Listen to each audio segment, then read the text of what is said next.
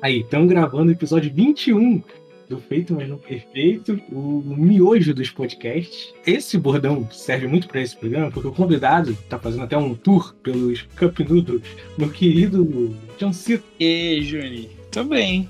Meu, essa tour aí dos Cup Noodles, que rolê. Patrocinado? Não, antes fosse, né? Porque aí eu já tinha um convênio, um negócio de saúde, alguma coisa assim. Eu experimentei quase todos que tem, né, hoje em dia vendendo, falaram que tinham sabores que eram bons que pararam de comercializar, então não vai ter como experimentar. Uhum. Antes eu só tinha comido de galinha caipira, né? Uhum. E aí eu experimentei o de galinha picante, não gostei muito. Eu achei que é tipo. Um, não é uma pimenta boa, assim, é um negócio muito artificial, a cor, assim, meio alaranjado, não gostei. Mas eu acho que o pior de todos foi o de frutos do mar. Meu, quando eu abri assim a embalagem, era um fedor tão podre e não tinha nada. Eu, eu, eu, particularmente, acho que todo o sabor artificial de frutos do mar, de camarão, é zoado. Mano, é, é, exatamente isso, assim, não tinha gosto assim. É, não tinha gosto de nada de frutos do mar, era só um cheiro podre. O de carne defumada, eu não gostei também, porque, tipo, é pegar um miojo de carne que é bom e transformar numa coisa ruim. O de legumes foi uma boa surpresa, assim, eu gostei bastante de legumes eu fiz com ovo e com queijo. Ah. O, a, a, Diana tinha uma técnica, uma Diana, a Diana é uma amiga minha, e aí ela. Você coloca assim, quebra um ovo, bem assim de, uhum. de ladinho no, dentro do, da embalagem, né? E aí você vai colocando a água pelo outro e você deixa. Aí vai ficar meio como se fosse tipo um ovo pochezinho. Uhum. E aí depois você pega, eu peguei um, um, queijo mussarela, assim, cortei picadinho, coloquei por dentro para abafar. Meu, ficou uma delícia, assim, foi Pô, cara, dá até água na boca. Tirando aqui. de galinha caipira, eu acho que o de legumes foi muito bom. O de bolonhesa, eu nem consegui terminar de comer. O cheiro é horrível, o gosto é. Meu, o de frutos do mar, o de bolonhesa e o de frango teriyaki, eu não, não terminei de jogar, não. Comer não, joguei fora. Eu fiz isso. Eu gosto de fazer um miojo, fazer um cup noodle, sei lá.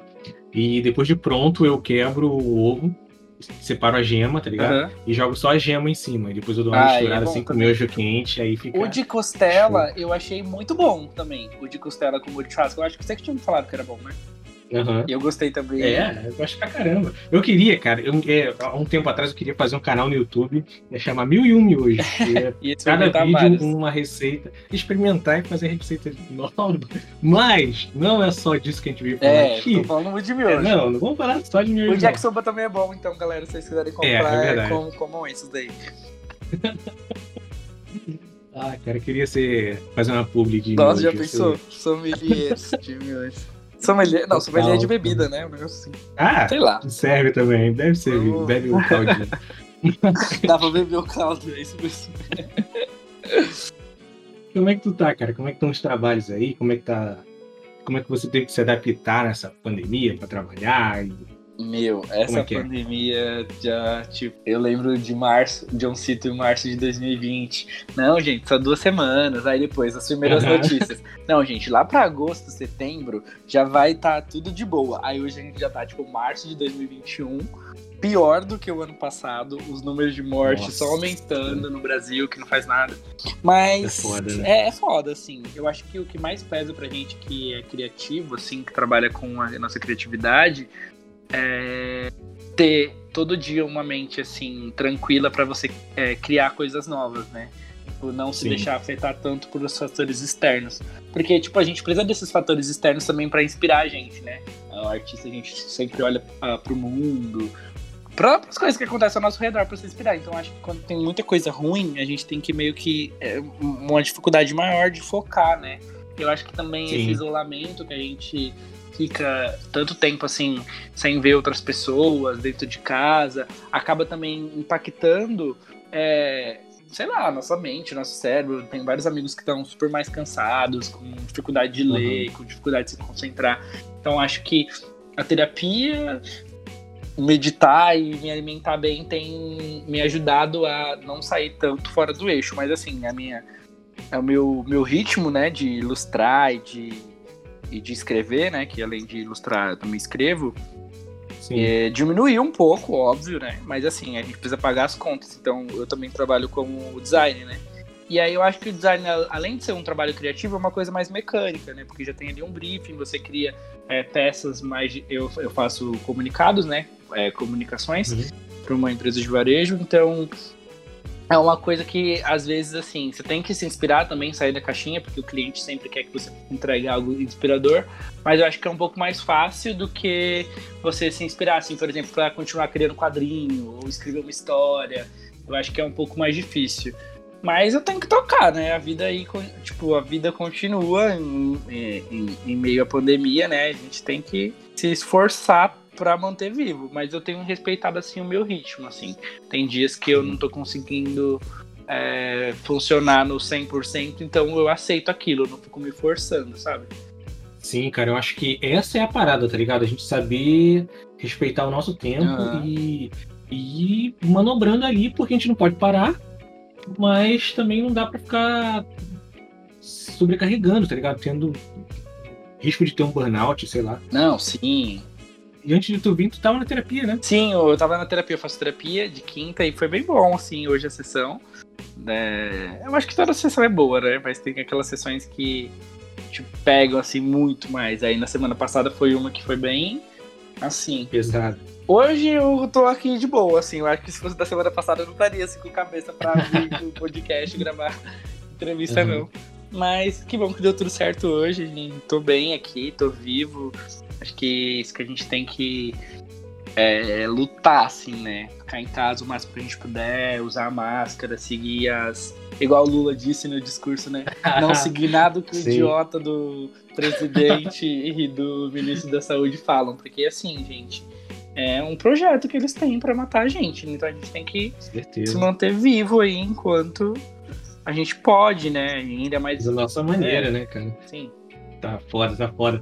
Mas, cara, vamos falar do teu trabalho, porque eu acho foda que na tua page tem uma parada falando que você tra... que no teu trabalho, né?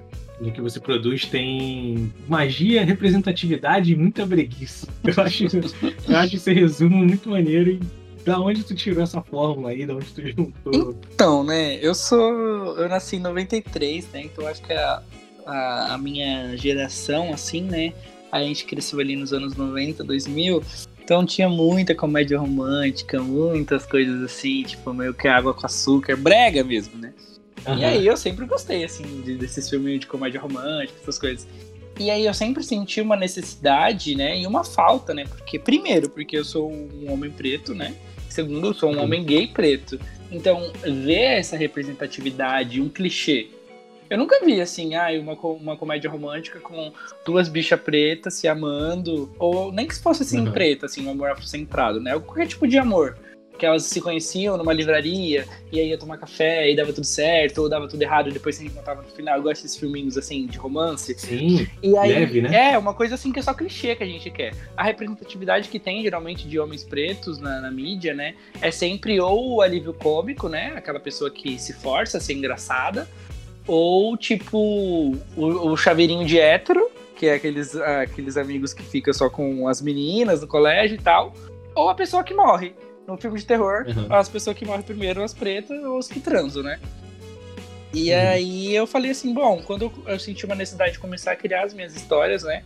Porque existe uma diferença também entre a representação e representatividade, né? Só ter a representação ali, às vezes não é suficiente, né? Porque às vezes eles pegam um personagem que é branco e pintam de preto, ou de amarelo, Sim. ou de. Enfim. E aí é, é legal que tenha um personagem com camadas, né? E aí eu falei, bom, eu vou criar os meus personagens e eles vão ser o que eu sempre quis, assim, histórias bregas, algumas são um pouco mais pesadas, né? Mas eu tirei isso daí, assim, dessa necessidade de, de ver histórias que eu sempre queria ter visto quando eu era adolescente ou mais jovem. E aí agora eu crio essas histórias aí para ver. E, eu, e, é legal também ver um movimento, principalmente no mercado de literatura, né? Eu, alguns amigos que eu tenho contemporâneos que também escrevem, que fazem quadrinhos, de ter essa necessidade também de colocar essa, essa representação, né? Do, de, uhum. de, vivências diversas, né?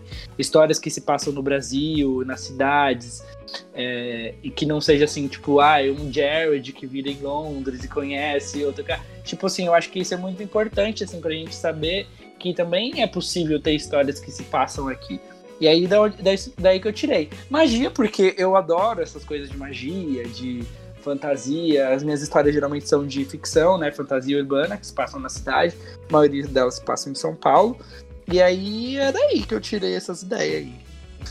Porra, que porra. Não, muito foda. Eu acho que esse lance de produzir o que a gente sente falta, tá ligado? É. Eu acho que é uma parada muito forte.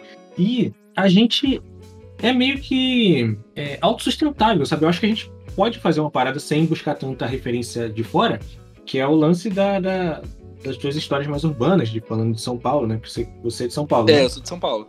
Eu acho que isso funciona total, cara. Eu acho que é, funciona e tem que ser uma tendência, tá ligado? É, eu acho que isso é super legal, porque as pessoas vão se sentindo parte daquilo também, né?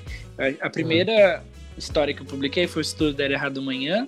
Ele é um conto, eu publiquei lá na Amazon, né? E aí conta a história de dois, dois carinhas o Rubens e o Omar, e aí o Rubens é, ele, ele é atacado por uma gangue de lobisomens, e aí ele se transforma num, num lobisomem, e a família dele meio que joga ele para escanteio, e o Omar, que já era um lobisomem, que ele vem de uma família que é, já é de, dessa raça, né?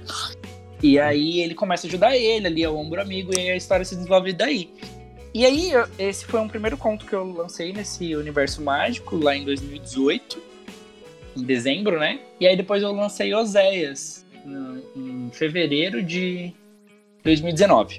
E aí Sim. Oséias foi meu primeiro quadrinho que eu lancei, né? E aí também é uma história de ficção urbana. O Oséias é um lobisomem, ele mora na periferia de São Paulo, é, no bairro que eu nasci. E aí é muito legal porque às vezes assim, eu coloco cenas que tem tipo metrô, e aí as pessoas, nossa, o Oséias mora no mesmo lugar que eu, eu andei já, já nesse metrô. E aí é muito legal ver essa, essa identificação. identificação, a galera, tipo, vê que, tipo, existem histórias, que eu acho que eu senti muito isso quando eu fui pra Europa, e aí eu passava assim e falava, mano, eu já fui, eu já vi um filme que se passou aqui, sabe, nesse lugar. E aí é muito doido, assim, você ver que tem coisas também que se passam aqui no nosso Brasil, para além das novelas, né? Eu gosto bastante de novela Sim. também. Mas é legal, assim, você ver que em outros é, conteúdos em quadrinhos, em livros, em contos, em videogames, essas coisas que a gente consegue ver a nossa realidade ali retratada, né? Eu acho que isso é show. Eu acho que é uma tendência que tem que é, crescer cada vez mais, né? A Ilustralu, por exemplo, com Arlindo, passa numa, numa, numa cidade. E aí muitas pessoas se identificaram. É, é, tipo assim, é um movimento que eu acho que tem tudo para dar certo. Assim, cada vez mais a gente que tá aí na, na, cena, né, criando essas histórias, eu acho que tem tudo para dar uhum. certo. Eu acho que esse foi um dos fatores do sucesso do Irmão do Jorel, né, cara? Sim. Que fala do moleque um brasileiro, então tem referência toda hora de, da cultura o brasileira. O abacate, a avó ali falando pra lavar o Zezinho, né? Tipo, é, é, muito, é muito coisas assim, cotidianas que vão despertando é, lembranças, assim, né, gente? Né? Eu acho que isso é muito forte. O vínculo afetivo que a gente tem com as nossas memórias, né? Uhum. Tu falou da, da, dos filmes de comédia romântica, fantasia e tal. Tem algum que te inspira mais, assim, que tu que, que é teu teu preferido, assim, primeiro que pergunta qual o seu preferido você vem na sua mente, assim, sem, sem pesquisar muito, tem que ser o primeiro. Olha, um filme de comédia romântica que eu gosto bastante é Homem-Aranha 2. Da, ah, da primeira.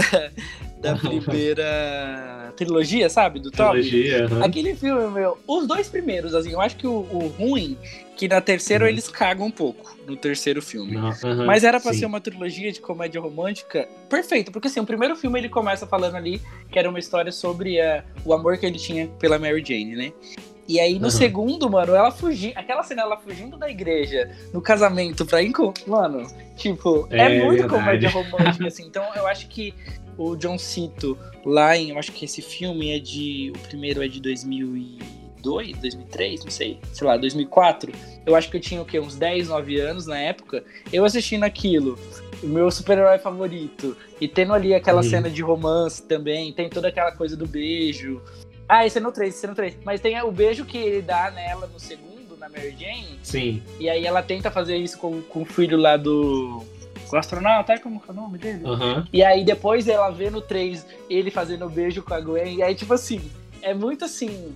Tem, tinha ali os elementos que eu gostava, que era a ação, a fantasia uhum. também, né? Porque o, o a, a, parte da ficção do Homem-Aranha ter sido picado pela aranha, ter os superpoderes, que eu acho que todo mundo quer. E a parte também do romance, né?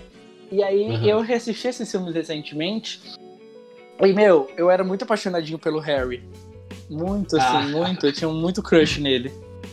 Tipo assim, na época você não entende, né? Porque assim, sim, eu sim. era mó panguão. Eu, tipo, eu era muito assim, ingênuo, assim, pra essas coisas de é, atração, de romance. Pra... Apesar de gostar, assim, ouvir aqueles pagodão do Belo, e não sei o que, já sofrendo com as letras, sem nunca nem ter beijado na boca. Eu acho que eu fui beijar, assim, dos meus amigos, eu fui um dos últimos que, tipo, foi beijar na boca, perdeu a virgindade. Eu era muito, assim, bobão. E aí, sim, sim. eu na época nem entendia, assim, o crush que eu tinha por ele. Eu só achava ele legal, achava descolado. Né? Tipo, uhum. sei lá, sabe aqueles negócios, ai, ah, queria ser amigo dele, queria ser igual a ele. E aí depois, hoje em dia, reassistindo, que eu falo, mano, eu era muito apaixonado. Tipo assim, hoje em dia eu tenho essa consciência, né? Sim, é muito doido. Tu é muito emocionado, cara? Não, eu sou até hoje muito emocionado. Às vezes, assim, eu, tipo, vejo um cara e eu me apaixono, aí eu já vou lá, tipo, desenho, faço, tipo, eu escrevo também, né? Às vezes faço um slam, um poema, tipo, um, um poema, um negócio assim, eu sou muito emocionado. Geralmente, assim, depende. Às vezes, assim, como a gente se decepciona, também a gente vai ficando um pouco mais resistente, de tipo assim, ah, eu não vou desenhar, porque senão depois vai dar bosta e não sei o quê. Mas geralmente quando eu me apaixono, eu faço isso. Faz tempo que eu não me apaixono por ninguém. Olha aí. Tô aí. tá aí, deixa o cartão de visita aí aqui. Tô aí. só sonhando, só sonhando, só sonhando. Como é que foi postar o teu trabalhinho, o primeiro trabalho que você botou no mundo assim? Qual foi? Como é que, como é que Olha, o primeiro quadrinho que eu lancei foi o Oséias, né? É, e antes disso eu já fazia algumas ilustrações, postava na internet, tinha algumas tirinhas, mas eu nunca tinha feito um quadrinho. Tudo começou por conta da Ilustra Lu e da Dani, que elas postavam no Twitter, né? A Dani postava a Vida de Nina na segunda e a Ilustra Lu postava o Arlindo na terça. E aí eles queriam fechar a semana, né? E aí eu falei, ah, bom, vou começar a postar o webcomic Osés na quarta. Ah, maneiro, legal. E aí, fizeram essa, a gente foi faz... sociedade. Foi fazendo essa sociedade para ter as histórias, né? E aí eu comecei a postar Oséias de quarta, só que aí o meu diferencial era que eu postava uma página e eu deixava na quarta e eu deixava a enquete na quinta e na sexta para as pessoas votarem como seria a próxima página. Então, os próximos uhum. passos do Oséias, o público que escolhia. E aí foi uhum. isso, já tô aí, eu fiz o Catarse depois pra, na, na CCXP de 2019 para lançar, né, o Oséias, deu super certo, a gente bateu mais de 100% da meta. E aí fiz a, a, versão impressa do Oséias, inclusive tá na minha lojinha lá, já tô fazendo jabá, quem quiser comprar, pode comprar. E aí é isso, aí continuou as outras, as outras edições, o Oséias fechou no mês passado a, a, uhum. a quarta edição, né? Acho que vão, vou terminar essa história lá pra sétima, então ainda tem mais três edições aí pra contar a história do Oséias. E é isso, foi emocionante, assim, o Oséias foi uma repercussão bem legal. É, foi bem bacana, assim mesmo. E, e dos contos também, é, como é tudo no mesmo universo, essas histórias que se passam, né? É bem bacana, assim, já me deu várias oportunidades de as pessoas lerem meu trabalho, de conhecerem as histórias que eu conto. Eu acho isso bacana. É, isso é legal, porque, porque é o lance que tu falou de, de que tu sentia falta e hoje você produz o que você sentia falta. Sim. Então e, tem gente que. É, é, claro que hoje tem, tem, tem muito mais, só que tem gente que tá suprindo essa, a falta que você tinha Sim. com as tuas paradas, tá uhum. E, pensa isso, pensa, é muito bom quando alguém chega, dá um comentário, ou manda uma DM, ou tipo, marca um namorado numa arte minha e fala assim, nossa, olha a gente, eu me sinto representado. Tipo, é muito da hora, assim. Pô, muito foda, cara, de verdade. Tu fez faculdade, cara? Então, eu fiz faculdade de. Eu sou formado em graduação. Depois eu fiz comunicação visual. E agora eu tô estudando arte e educação. Tô fazendo pós-graduação em arte e educação. E tá sendo bem legal, assim, estudar. É legal, também é um pouco desanimador, assim, ver que as, as coisas, assim, o rumo que a nossa educação é e tal, uhum. as coisas assim. Mas é, eu tô gostando bastante de estudar arte e educação. E aí a próxima área de estudos ainda não sei o que eu vou fazer. Ainda pensa em fazer mais alguma coisa? Eu penso, eu, eu, eu, gosto de estudar, né? É uhum. uma das coisas, assim, que eu, eu curto bastante, assim, estudar, aprender coisas novas. Mas eu não sei, assim, o que. Vai procurar ainda, né? Vai procurar. Vou procurar ainda. Eu também dou aula, né, de espanhol. Ah, é? Sério? Eu não sabia, não. Sim, eu dou.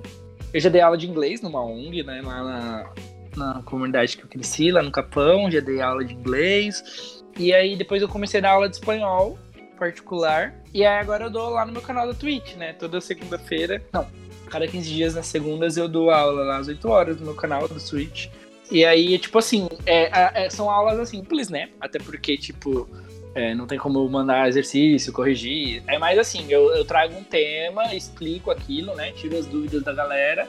E aí eles também vão fazendo inputs, assim, perguntando coisas, a gente vai construindo. É bem legal que tem até um cara que ele é da Espanha, que ele tá aprendendo português, aí ele entra nas aulas e é muito da hora a troca que a gente ah, legal. tem. Isso que eu gosto, assim, do, de, de ensinando você também aprende, né? Porque tudo é uma troca. Então eu, eu acho legal o espaço do, do aprendizado, porque é uma troca assim contínua, assim. É muito da hora ali. Eu acho que eu, como professor, ali eu tô sendo apenas um mediador, né? Tipo, uhum. ali explicando, ensinando as coisas que eu sei, mas também tem coisas que os alunos vão falando durante a aula. Esse cara também da, da Espanha, a gente vai falando, ele vai falando coisas pra gente, a gente vai falando coisas pra ele também de português. É uma troca bem legal. É bem Foi bacana. Legal. E tu passou um tempo na Espanha, né?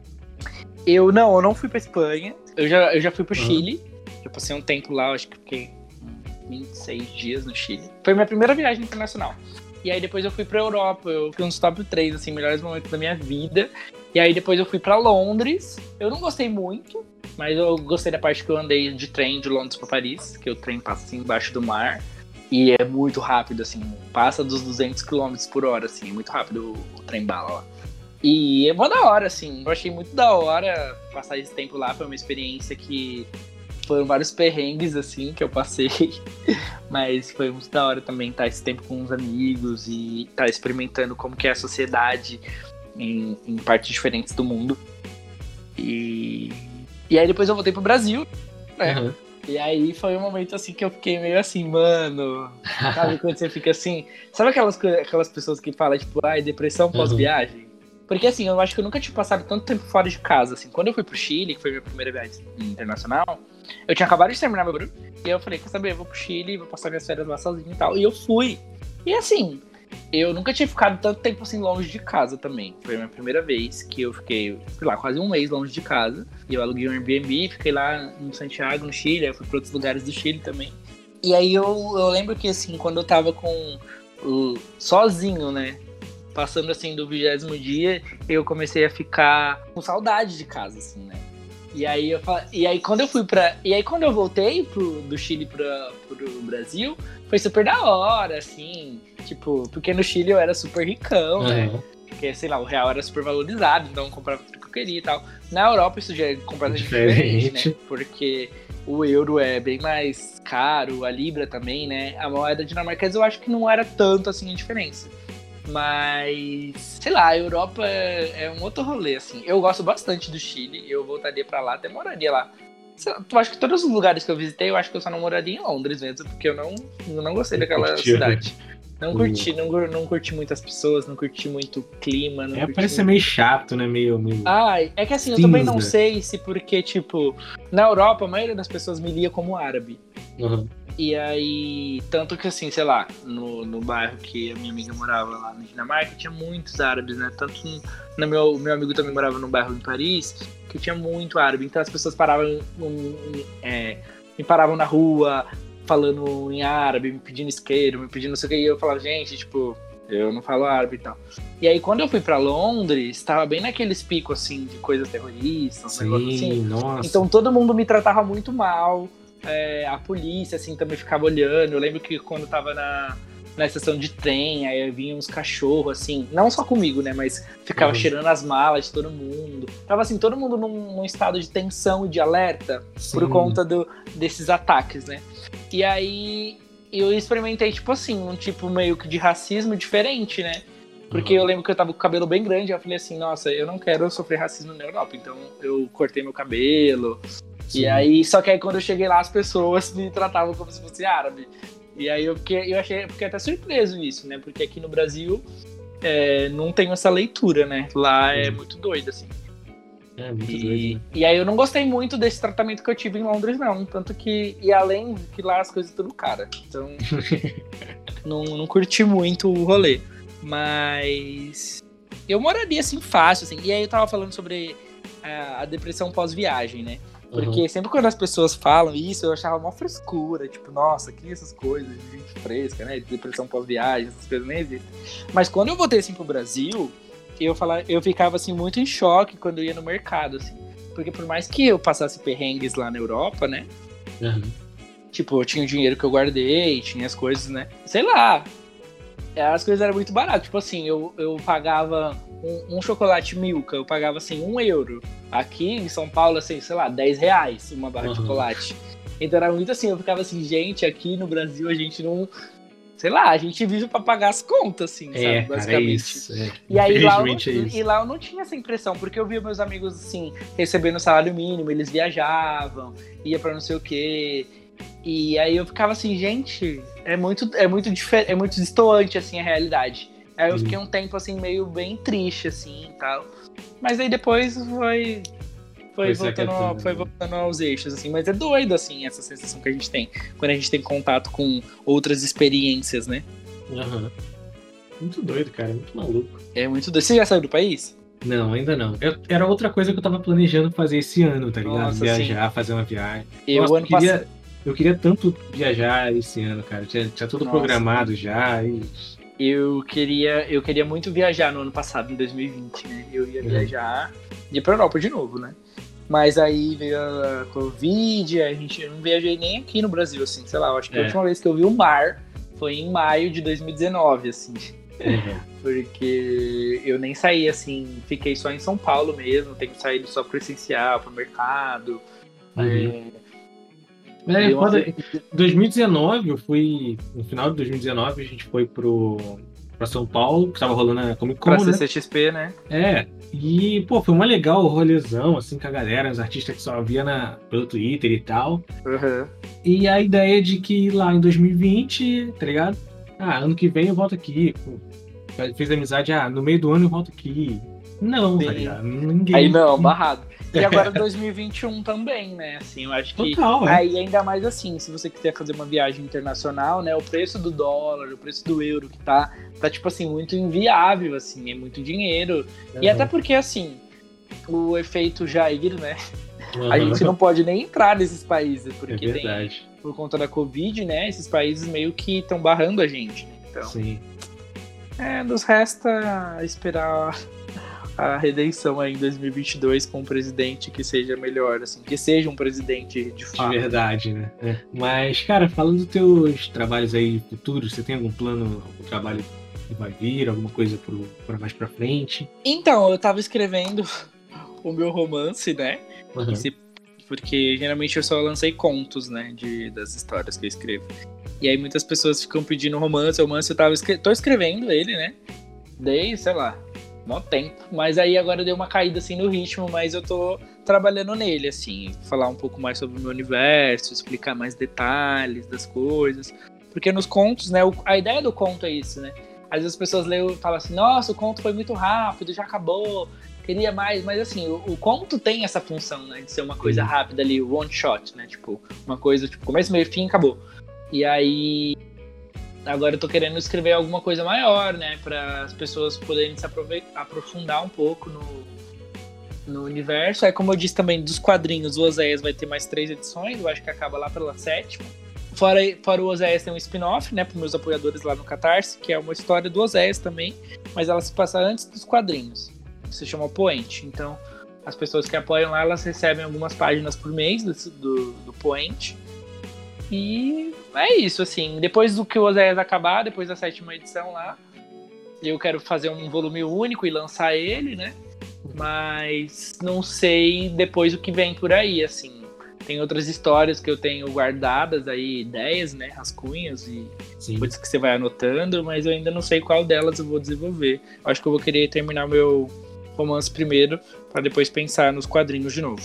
E quando tu tá produzindo alguma parada, tu tu escreve tudo primeiro e começa a desenhar produzir depois que você tem tudo pronto? Ou você.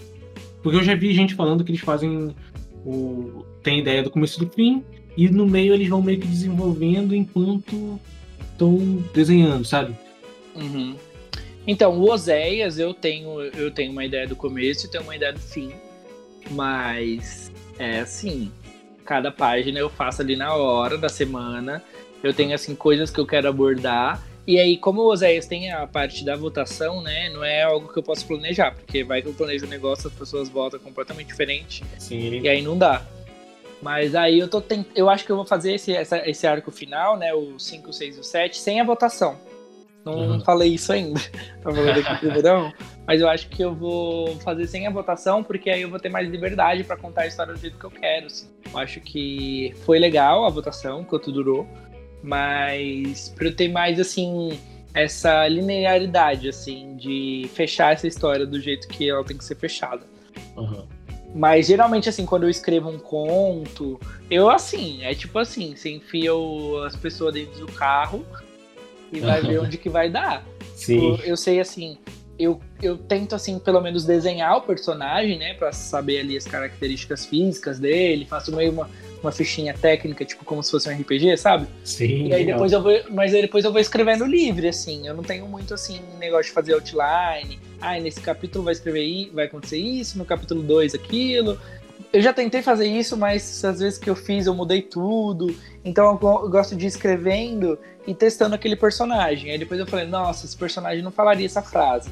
Então eu vou mudando. Uhum lendo em voz alta depois para ver se aquilo tá num tom legal, tá, tá sendo uma coisa agradável. E é isso, é assim que eu vou fazendo o rolê.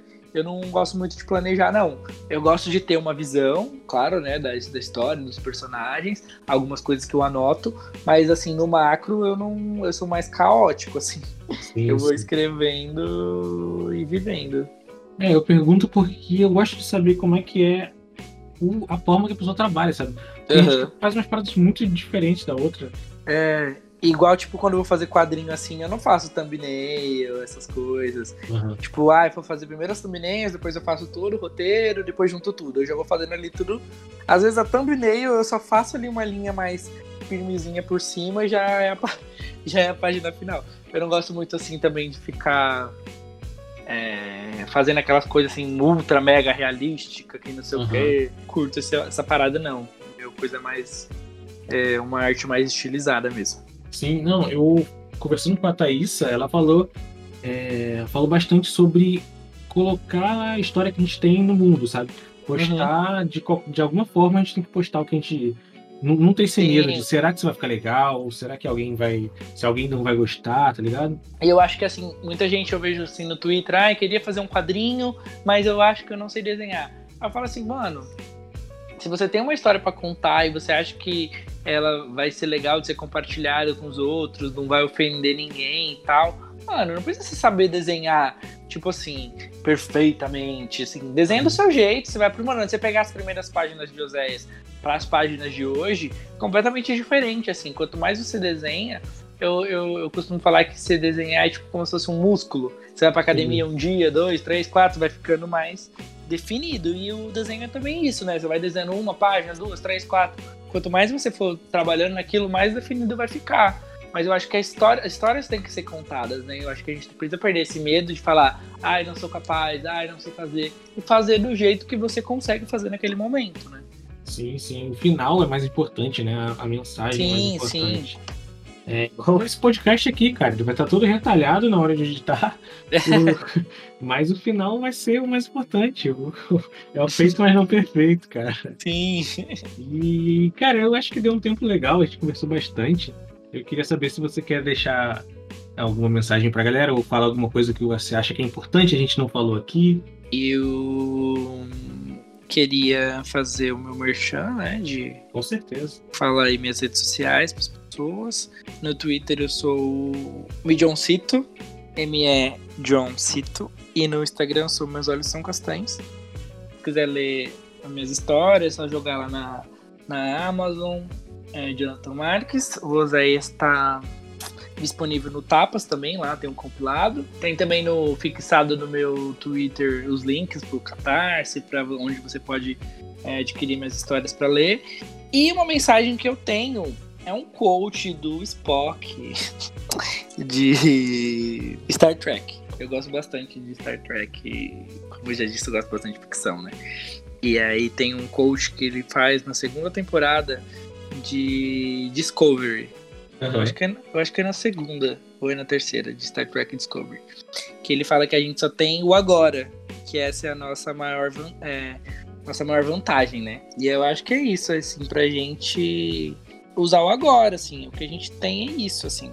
Se você quer contar uma história, não fica pensando, ah, eu vou só contar quando naquele dia que eu for, sei lá, insira um, um artista que você admira, um pintor, um quadrinista aqui. Não espere você ser tipo o pica das galáxias, sabe? Você pode ser o pica do seu bairro, do não precisa ser da galáxia assim, você pode ser o pica ali do seu entorno. E seu aí quarto. você no seu quarto, é.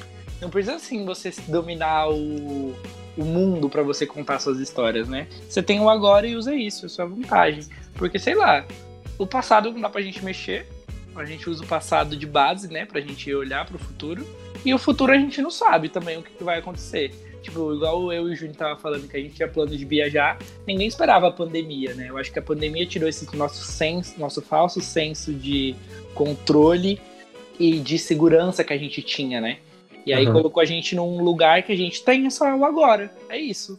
Tipo, é. acho que é uma frase pra gente parar e pensar que a gente tem que fazer as coisas enquanto a gente tem esse tempo para fazer. Igual a Pete fala, né? Não deixe, nada, não deixe nada pra depois, porque o depois pode.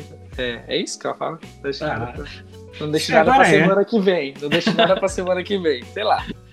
Os fãs de Pete não me cancelem, mas eu gosto dela. E, mas a minha memória é péssima. Mas é isso. Não deixe nada. Não deixe nada pra semana que vem. não deixe nada pra semana que vem. Muito obrigado, cara. De verdade. Acho que foi um dos feitos mais íntimos aqui, que a gente conversou bastante. Sim, a gente conversou desde miojo a perrengues na Europa, a, a frase de efeito. Uhum, e volta eu, quando quiser aí, cara. Eu que agradeço pelo, pelo convite e é foda que eu também sou seu fã, então é muito da hora ficar conversando aqui. Eu admiro muito seu trampo. É, e é isso. Pô, é uma via de mão dupla. Tamo junto, cara. Obrigadão. Valeuzão, de verdade. Eu que agradeço. Tchau, Beijo galera. Aí, Tchau. Se cuidem.